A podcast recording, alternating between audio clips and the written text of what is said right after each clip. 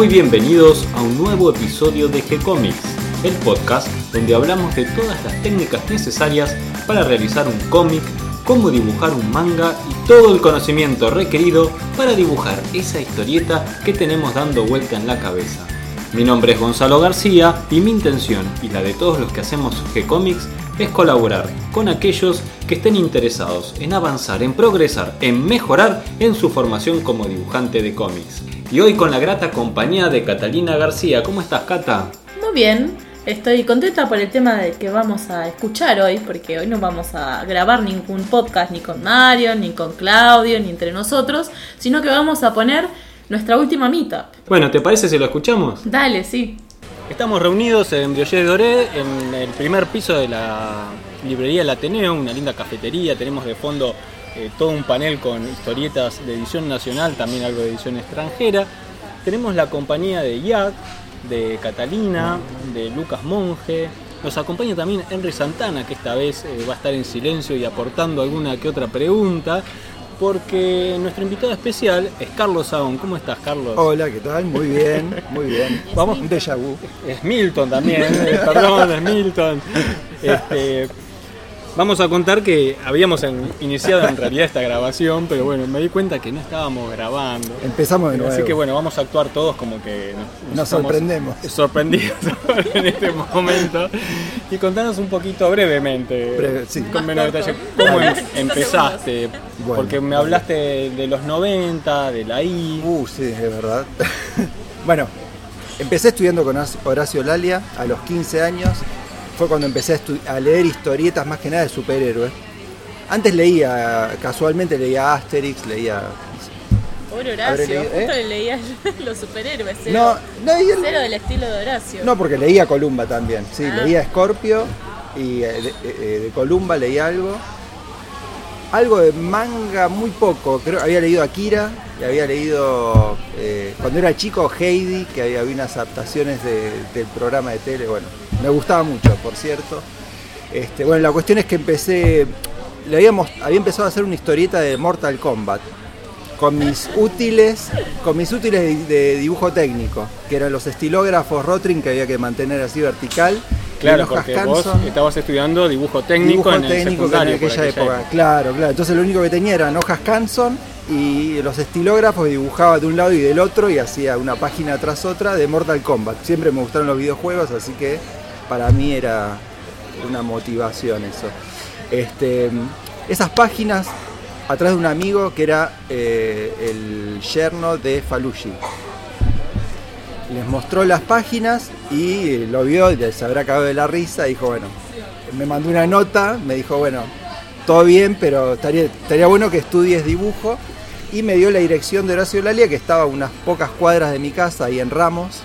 Así que a los 15 años empecé a estudiar historieta no sé muy bien dónde me, no sabía dónde me metía, pero bueno, pero tuviste la suerte de caer en manos de un gran maestro. Sí, yo había leído un par de cosas de él, pero no es que lo tenía como referencia. Después me empecé a dar cuenta con quién estaba estudiando.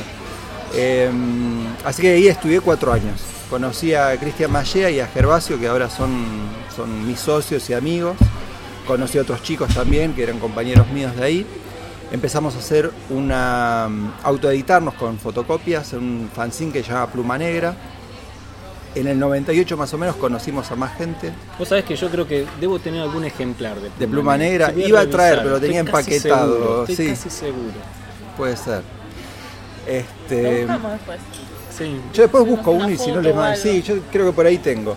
Este, y en el 98 eh, yo ya estaba estudiando diseño gráfico y había terminado con Lalia, em, conocimos más gente del ambiente que todos se autoeditaban y empecé, ahí es cuando formamos eh, la I, que es la Asociación de Historietistas Independientes.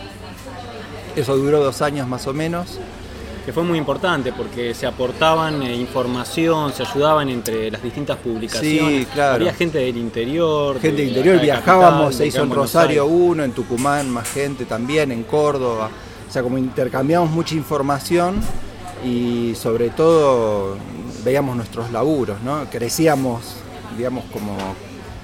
En la sana competencia de ver qué buenos trabajos que hacen otros. Claro, y sí, eso seguro, porque claro, estábamos metidos en una burbuja, empezamos a conocer lo que hacían los otros.